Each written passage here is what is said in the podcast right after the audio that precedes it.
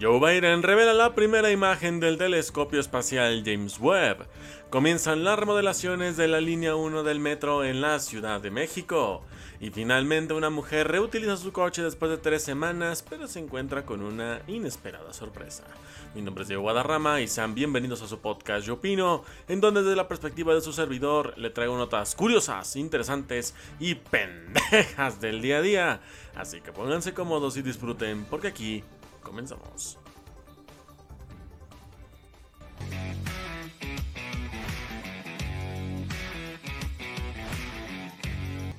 Muy buenos días, muy buenas tardes, muy buenas noches. ¿Cómo están? Espero que estén bastante, bastante bien en este día, tarde, noche, a la hora que estén viendo o escuchando este podcast desde Spotify, Amazon Music o desde aquí, desde YouTube Muchas gracias por escucharme, ya sea desde tu casa, la oficina, donde sea que me estés viendo o escuchando. Gracias por permitirme estar contigo una media hora para traer notas curiosas, interesantes. Y una otra que dices está muy pendeja la nota, pero que tiene sentido el por qué la hayas metido aquí al programa.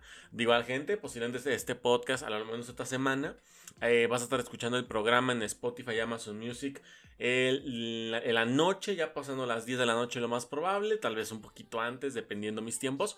Y el video para YouTube saldrá el martes, jueves y sábado, es decir, un día después de que se grabó. Pero al menos para Spotify y Amazon estará disponible el mismo día que se graba para que andes muy atento con eso si te interesa ver el video obviamente y si nada más te puedes te acomodas más con el audio pues no hay ningún problema también el chiste es que lo compartas que me ayudes a llegar a más personas obviamente que me sigas en Spotify que me sigas en Amazon que te suscribas en YouTube y me ayudes a compartiendo el podcast con tus amigos con tu familia para llegar a más y más personas. Pero bueno gente, vamos a empezar de lleno con este programa el día de hoy, el episodio 114. Ya estamos en el episodio 114 y arrancamos de lleno porque tenemos una noticia que ya veníamos esperando desde hace mucho tiempo, que es que yo ya lo había comentado en pasados podcasts, que le hemos dado seguimiento a lo que ha sido el proyecto del telescopio espacial James Webb, quien fue lanzado apenas hace eh, el año pasado, si no me equivoco, fue, todo este, lo del proyecto. Sin embargo, eh, apenas nos habían dicho. Ay, es un verguero de calor. Perdón a la gente de YouTube que ven que me estoy limpiando la pinche frente. Pero es que es un calor de no pinches mames. Acaba de llover y el bochorno que se siente es espantoso. Es horrible. Pero bueno, continuando con la nota, eh, lo que es el telescopio, pues habíamos dado seguimiento a lo que era, mm, pues todo esto, ¿no? Cuando lo lanzaron, cuando lo alinearon, cuando ajustaron detalles y cuando finalmente comenzó a operar y que nos estaban diciendo que para el lunes o el martes 11 de julio pues estaremos recibiendo las primeras imágenes ya como tal nítidas del telescopio, ¿no? Que antes teníamos como que centros infrarrojos o antes teníamos como que imágenes con menor calidad, ¿no? Que de hecho creo que en el podcast, en un podcast pasado no me acuerdo si lo hicimos acá o no me acuerdo, pero yo, yo sí recuerdo haberlo, eh, ¿eh? haberlo dicho aquí en, en, este, en el podcast que se mostró una, unas de primeras imágenes sin la nitidez completa que iba a tener el telescopio, ¿no? Digamos que era como una versión de prueba de las imágenes que íbamos a ver. Pues ahora resulta y resalta que el presidente de los Estados Unidos, Joe Biden, ha dado la exclusiva al presentar la primera imagen tomada por este enorme y poderoso telescopio. El 11 de julio, fecha de que se está grabando este podcast, el presidente de Estados Unidos, Joe Biden, publicó una de las primeras imágenes del telescopio espacial James Webb en un evento en la Casa Blanca en Washington, D.C. La NASA, en asociación con ESA, Agencia Espacial Europea, y la SCA, Agencia Espacial Canadiense, lanzaron el conjunto completo de las primeras imágenes a todo color y datos em, espectroscópicos del James Webb durante una transmisión televisada este mismo día desde el centro de vuelo de la NASA en eh, Greenbelt, eh, Maryland, en Maryland. Perdón. Esta primera imagen del telescopio espacial James Webb de la NASA es la imagen infrarroja más y nítida del universo hasta la fecha. Esto lo afirmó la misma NASA y obviamente nosotros lo hemos visto, ¿no? Porque mucha gente seguramente dirá, ay, no, pero es que es cierto, fíjate que en el 76, ay, no manches, allí veo una imagen que se vea bien chida acá, güey, se ve bien pinche chingona acá, la verga, mucho mejor que las que se ven ahorita no era una foto, güey, no era una imagen, era una representación dibujada, era un dibujo donde se daba una representación de las imágenes o de lo que se llegaba a mandar a través de los telescopios. Toma en cuenta que los píxeles de esa época, pues obviamente no son como los de ahora. O sea, para ellos antes, dos píxeles era el Full HD 4K que tenemos hoy en día. O sea, para ellos era eso. Entonces, obviamente evolucionó la resolución de imagen y nos da bellezas como esta. De hecho, la vas a ver posiblemente en la mini de portada, pero aún así, editor, por favor, hazme paro. Diego del futuro, hazme un parito. Pon la foto para que la gente vea de qué chingados estoy hablando, para que se den una idea de lo que se acaba de mostrar en la imagen, que debo decirlo. La imagen se ve espectacular se ve impresionante. Yo la verdad es que puedo decirte sin miedo a equivocarme que es una de las fotos más impactantes, épicas y hermosas que he visto del espacio en los 26 años que llevo existiendo. Es impresionante lo que estamos viendo porque aquí yo te puedo decir sin pedo que hay más de un centenar de galaxias. Hay más de 100 galaxias en esta pinche foto. Hay imágenes como... Sin pedo, aquí entre estas galaxias, quitando obviamente lo lógico Aquí puedes ver que hay quasars, puedes ver que hay explosiones de rayos gamma, porque se ven distintos obviamente. Y, ese, y el pero lo que obviamente más destaca son la gran cantidad de galaxias que hay. Es una cantidad enorme para una imagen que, tiene estas dimensiones. O sea, yo creo que el telescopio claramente en esta foto sacó de galaxias. Ojo, espero que aquí salga la nota. Si no, nada más lo comento así por debajo. Pero es curioso, al menos, como lo mencionó el presidente Joe Biden, porque él es de los tantos como yo que afirman que hay vida en otros planetas. Él dice, que al menos da a entender eso, ¿no? Que dice, matemáticamente es imposible que no haya vida en otro planeta. Nada más que ahí como que jugó un poquito con el discurso de un científico que decía que sus colegas habían dicho que estaría increíble. De hecho, déjalo busco aquí mientras en el podcast lo busco para que más o menos tener una idea de lo que dice tal, eh, textualmente lo que dice el presidente Joe Biden, pero para que tengan una idea, el contexto como tal es, la idea es que hay mucha vida fuera de nuestro planeta, obviamente, por mera cálculo matemático es lógico, pero lo que dicen es que muchos de mis colegas, hablando por este científico, quieren que hagamos contacto con esas especies, ¿no? Quieren que hagamos contacto ya, que hablemos con ellos. Pero obviamente tanto él como el mismo Joe Biden pues se niegan a esto. Obviamente te pueden y decir, ¿sabes qué? Es que no es cierto, es que ya están en la Tierra, ya conviven con nosotros, ya controlan la Casa Blanca, controlan el Palacio de Buckingham, con los lugares. Puede ser que sí, pero insisto, son teorías de conspiración. Obviamente todos nos podemos hacer la chaqueta mental. Yo puedo decirte, sin pedo en el fondo de la... yo te puedo decir, en, las fosas de la, en la fosa de las Marianas está Godzilla. Yo te puedo decir eso, güey. Pero mientras tú tenga afirmaciones científicas de que realmente un lagarto gigante esté habitando el fondo de las Marianas, pues obviamente no, no puedo darte los detalles. Decir, ¿sabes qué? No me creas como tal. O sea, nada más es una teoría que tal vez más de una persona me va a creer. No, entonces es lo que funciona acá. Digo, esto más que nada para los que les encantan las conspiraciones y que creen que todo es una mentira y una simulación y todo este pedo. Pero esos son como algunas palabras. Mira, por ejemplo, por acá, por acá, por acá, por acá, por acá, por acá. Vamos, déjame poner acá el, tweet, que ya está aquí de, que G, para que lo vayan a seguir en Twitter. Que bueno, pues publicó esto, ¿no? Que dice que el presidente Joe Biden eh, hizo todo este desmadre, ¿no? Una de las palabras, eh, algunas personas, por ejemplo, ponen tal cual textualmente. Dice. Aquí está.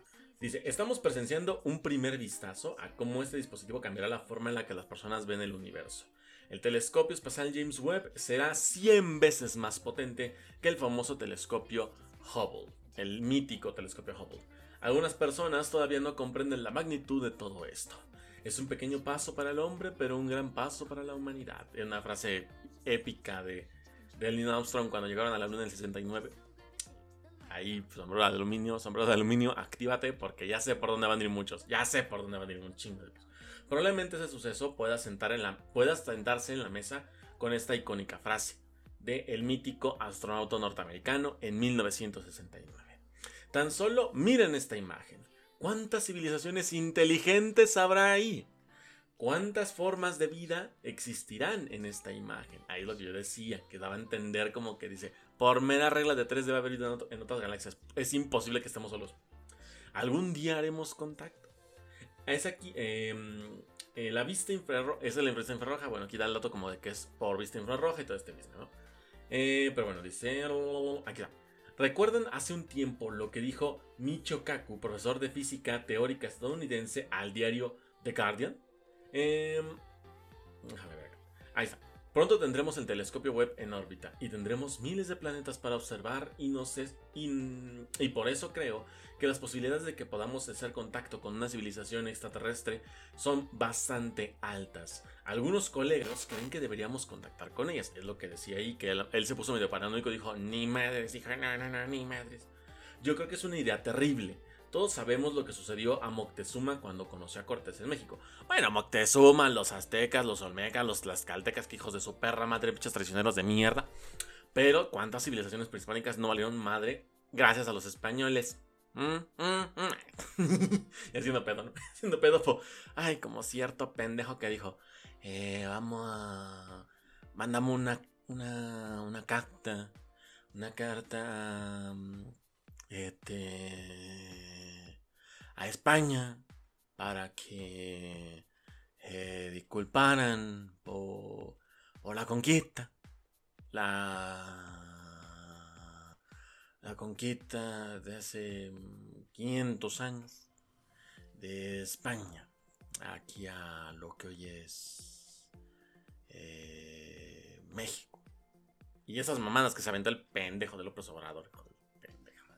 Pero Mando me tienen pedos que no necesito. Ahora, personalmente, creo que los extraterrestres eh, serían amigables. Bueno, él tiene esa idea guajira. Yo siento que sería un tema de conquista. Como muchas veces Hollywood nos ha dado. Hollywood nos ha dado un chingo de películas de por qué no hay que contactar con civilizaciones extraterrestres. Nos ha dado un chingo de ejemplos. Eh, pero no podemos apostar por ello. Así que creo que haremos contacto, pero debemos hacerlo con mucho cuidado. Y esto pues obviamente es cierto, ¿no? Y pues ahí está mi de hecho lo tengo ahí, este, retweet, eh, Twitter para que me vayan a seguir, obviamente. Arroba, digo, quien bajo Guadarra para que me vayan a seguir. Y ahí va a estar el hilo de Twitter para que lo vayan a checar. Y bueno, con esto más que nada, pues da a entender algo muy obvio, ¿no? Pero quitando el tema del espacio, pues sí tiene razón con esto. O sea, al final de cuentas, el telescopio espacial James Webb nos va a dar una gama impresionante que nada ni nadie va a poder separar. Esto es algo que sin duda va a cambiar el, mundo como lo conocemos, al menos en el ámbito de la era espacial, lo va a cambiar cabrón. Conocida como el primer campo profundo de Webb, esta imagen de cúmulo galáctico de galaxias SMACS 0723 está repleta de detalles. Miles de galaxias, incluidos los objetos más débiles jamás observados en infrarrojo, han aparecido a la vista del web por primera vez. Y obviamente colosos como lo vienen siendo los quasar, ¿no? Que esos son enormes esas chingadas. Son tan brillantes que pueden tapar galaxias enteras. Esta porción del vasto universo cubre un trozo del cielo que de aproximadamente el tamaño de un grano de arena. O sea, esto es un grano de arena. Esto es un granito de arena. Lo que, está en la foto es un grano de arena. Si lo, pones a escala universal, es un grano de arena qué insignificantes chiquitos somos. Y nos andamos partiendo a la madre por pendejadas y somos menos que un pinche grano de arena. Eh, ok, presión del tamaño de un grano de arena sosteniendo con, sostenido con el brazo extendido por alguien en el suelo. Que bueno, puedes decir un grano de arena y es igual de chiquitito.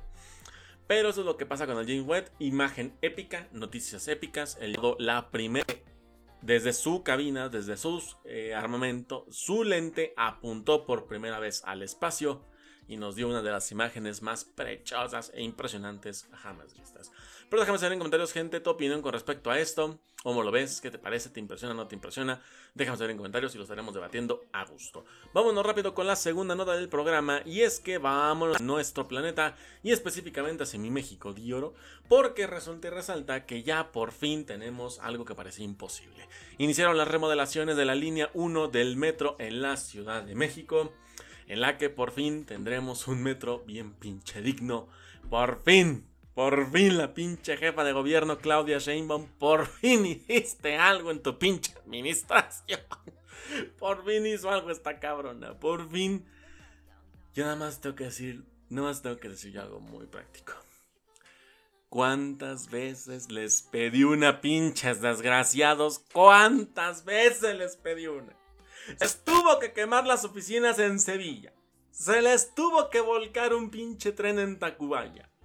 Se les tuvo que caer la línea 12 del metro para que por fin vengan con esta mamada. Por fin vengan después. Por fin vengan con esto. Tuvieron que pasar casi 5 años de gobierno para que Sheinbaum por fin hiciera algo, güey.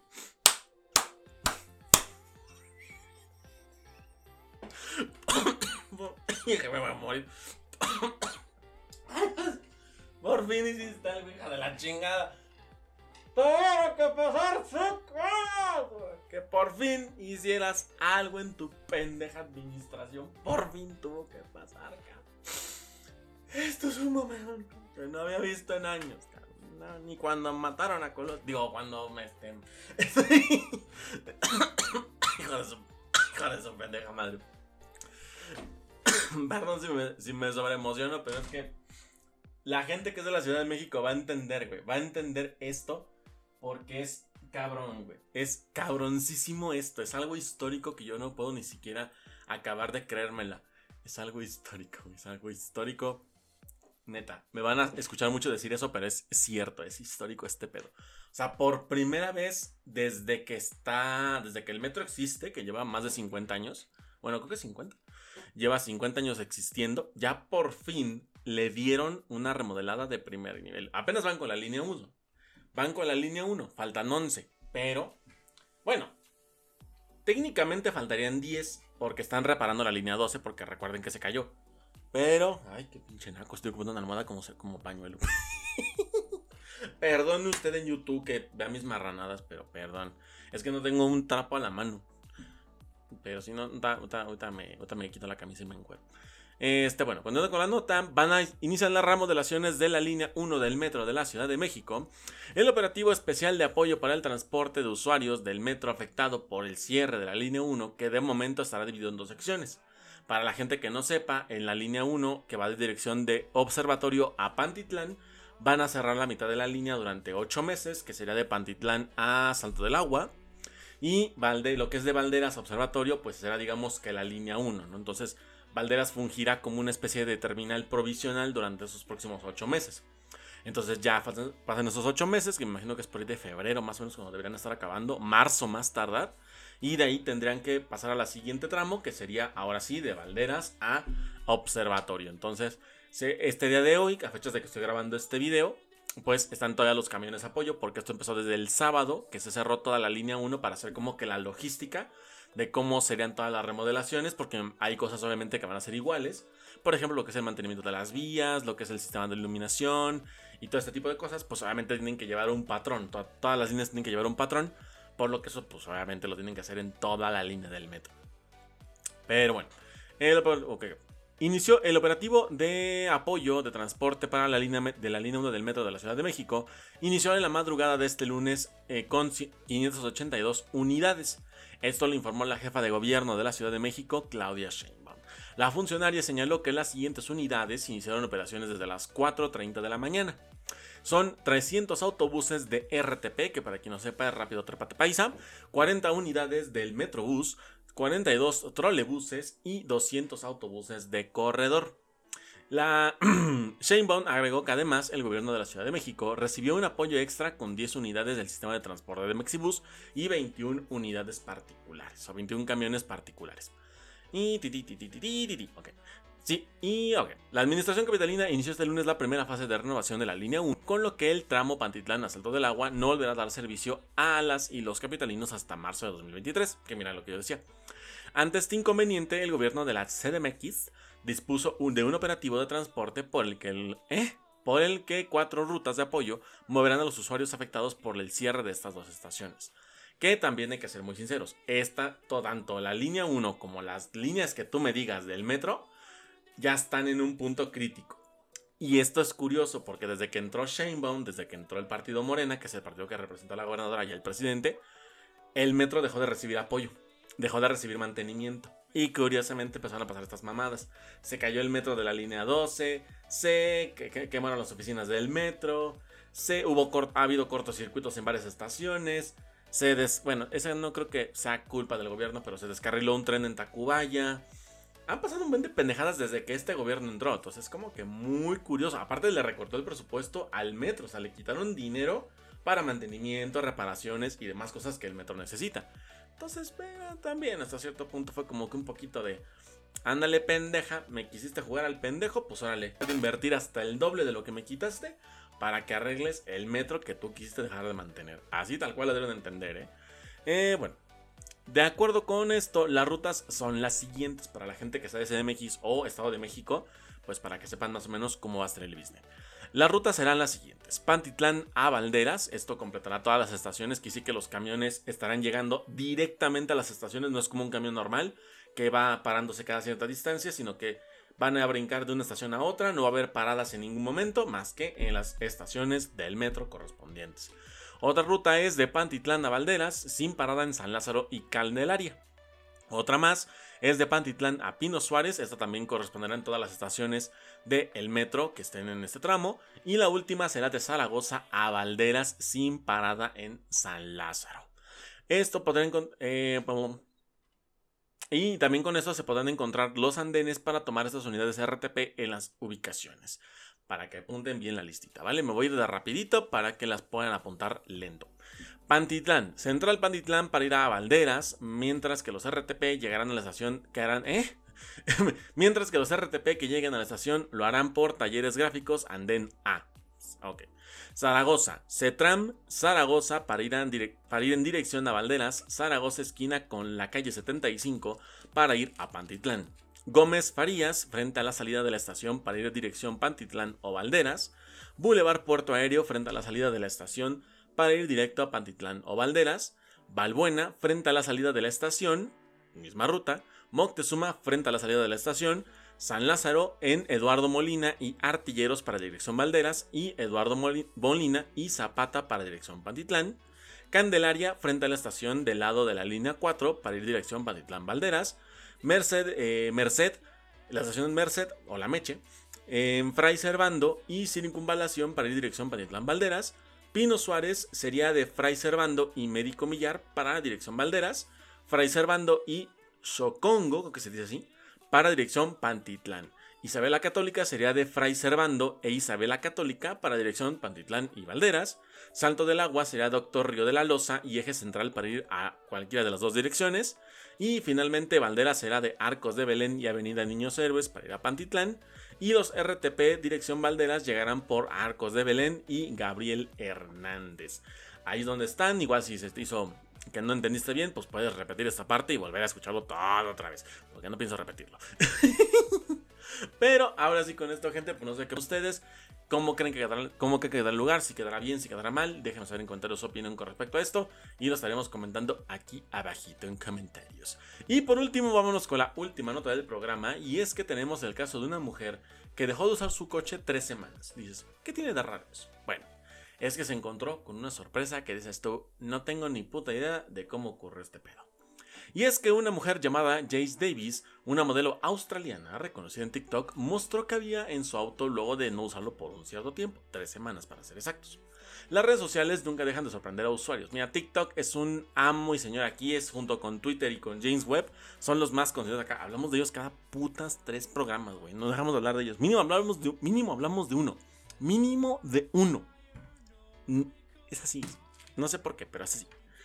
A través de un video, millones de personas a través de la plataforma de TikTok pudieron ser testigos de la desagradable sorpresa que se llevó la TikToker australiana al abrir su auto después de llevar varias semanas sin usarlo. Todo lo ocurrido fue grabado por ella misma y publicado en dicha plataforma. El video ha generado una cantidad de comentarios entre los que destacan esperaba un adorable grupo de animales esponjosos. Por ahí te puedo de por dónde va el pedo. ¿Tres semanas? Eso es tan aterrador que podrás haber estado respirando eso antes de que comenzara a mostrarse y ni siquiera me di cuenta de que esto era una posibilidad. Todos demostrando que estaban realmente sorprendidos por lo que había en el interior del auto de la TikToker. Y es que al, eh, que al acercarse a la puerta de su auto, Davis habla sobre lo que encontró dentro de este. Y en el video, lo cual se muestra. Eh. Ahí está. Es que, y es que en el video se muestra que dentro del vehículo se puede ver una vasta capa de moho que había invadido todo el interior del auto. Vestiduras hasta asientos delanteros e incluso el volante y la palanca también estaban afectados, así como portavasos, tapetes y demás partes del interior del auto que se encontraban repletas de dicho hongo que todas lados. Estoy cultivando un jardín o una selva tropical dentro de mi auto. Es lo que comentaba la chica mientras estaba grabando todo dicho incidente. Pero es algo que aquí debo decir rápidamente antes de contar con la notita. ¿Cómo mierda en tres semanas te llenas de mo? Porque digo, Sí, lo deja. Ok. Pero oye, no porque lo dejes de usar quiere decir que no lo tengas que lavar, güey. O sea, si te sale mo en tu carro después de tres semanas, quiere decir que tu pinche carro nunca lo lavaste, cabrón. O sea, hay que ser inteligentes también, güey. O sea, mi papá lleva como 30 años con su coche y en su perra vida le salió un pinchongo, güey. Le salieron que cucarachas, que, que, cuerpos humanos o cosas así. Pero nunca le salió pinche mo, güey. O sea, nunca. O sea, le encontramos gente en la cajuela, encontramos gatos en el motor, encontramos llantas ponchadas, encontramos petróleo, encontramos una sustancia blanca que no sabemos qué es, pero era como medio pegajosa y sabía como a clarasol. Pero, güey, o sea, nunca le encontramos hongos. O sea, mi papá siempre tuvo impecable su coche y eso que es un Dart 86. O sea, y es un carro más viejito. El carro que se ve en las fotos, bueno, en la foto porque nada más es una. Y en el video, pues obviamente no, que pues, por lo que veo por el volante es un Audi, por lo que veo. O sea, güey, creo que... En parte es un poquito la culpa de ella, aunque no sé cómo sea la historia.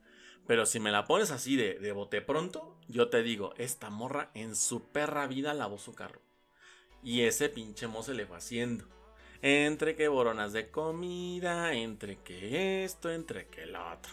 Pero para mí, que si no me das un contexto bien bonito, yo te digo que la morra es una pinche puerca y no quiso lavar su coche en esas tres semanas. No le costaba con llevarlo al autolavado, no le costaba con darle un trapazo con cubeta y jaboncito.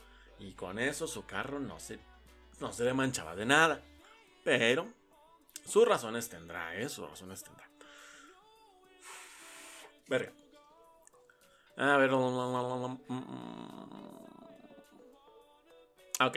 Bueno, vamos a ver, déjame con esto. Mod dentro de.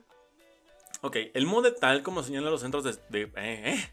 El Mo, tal como lo señalan los centros de, para el control y prevención de enfermedades, es un hongo que se encuentra tanto en el interior como en el aire libre, desarrollándose principalmente en lugares con mucha humedad.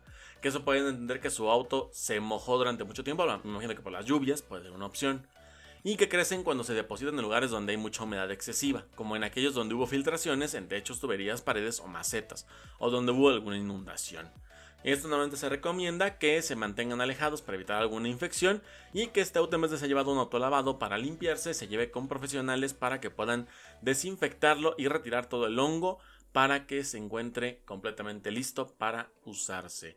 El video pues obviamente ha sido viral en todos pinches lados, más de 200 mil likes al momento de grabar este video, eh, el podcast y bueno pues este video sin duda será como que una forma de decir cuiden sus cosas porque una pinche mamada puede salir en cualquier momento.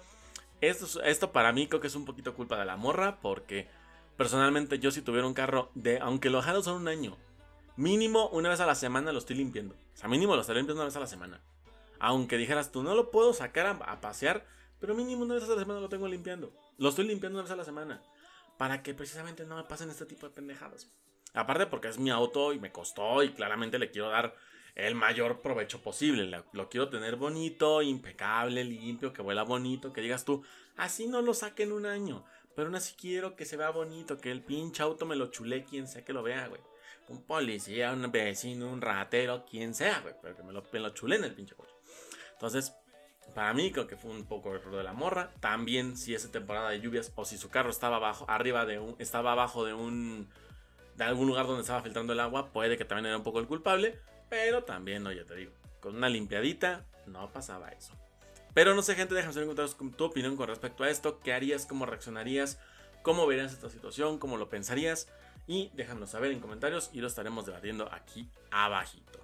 Y bueno, gente, pues hasta aquí dejamos el podcast el día de hoy. Espero que te haya gustado muchísimo. Ya saben que si fue así, por favor déjenme su like, suscríbanse al canal aquí en YouTube, suscriban, eh, síganme a través de Spotify y de Amazon Music. Además de seguirme en redes sociales, que el programa pasado no dije mis redes sociales. Una disculpa. Pero en Twitter me encuentran como Diego-Guadarra, en Instagram como Diego-Guadarrama con doble A, en TikTok como Diego-Guadarram, en YouTube me encuentras como Diego Infinite, en mi canal de videos de fútbol y hablando fútbol alemán. Y también me encuentras como Somos Bayer, por si te interesa el fútbol alemán y el Bayern Munich. Ahí me encuentras como Somos Bayer en Twitter, Instagram y ay, en Facebook. Pero gente, díganme por favor, ayúdenme a llegar a más personas, que crezcamos más y más y más en todas las plataformas. Para que todo esto les siga trayendo más y mejor contenido todos los días. Pero mi gente, hasta aquí dejamos el podcast. Les mando un fuerte abrazo. Mi nombre es Diego Guadarrama y nos estaremos viendo y escuchando hasta el próximo episodio. Bye bye.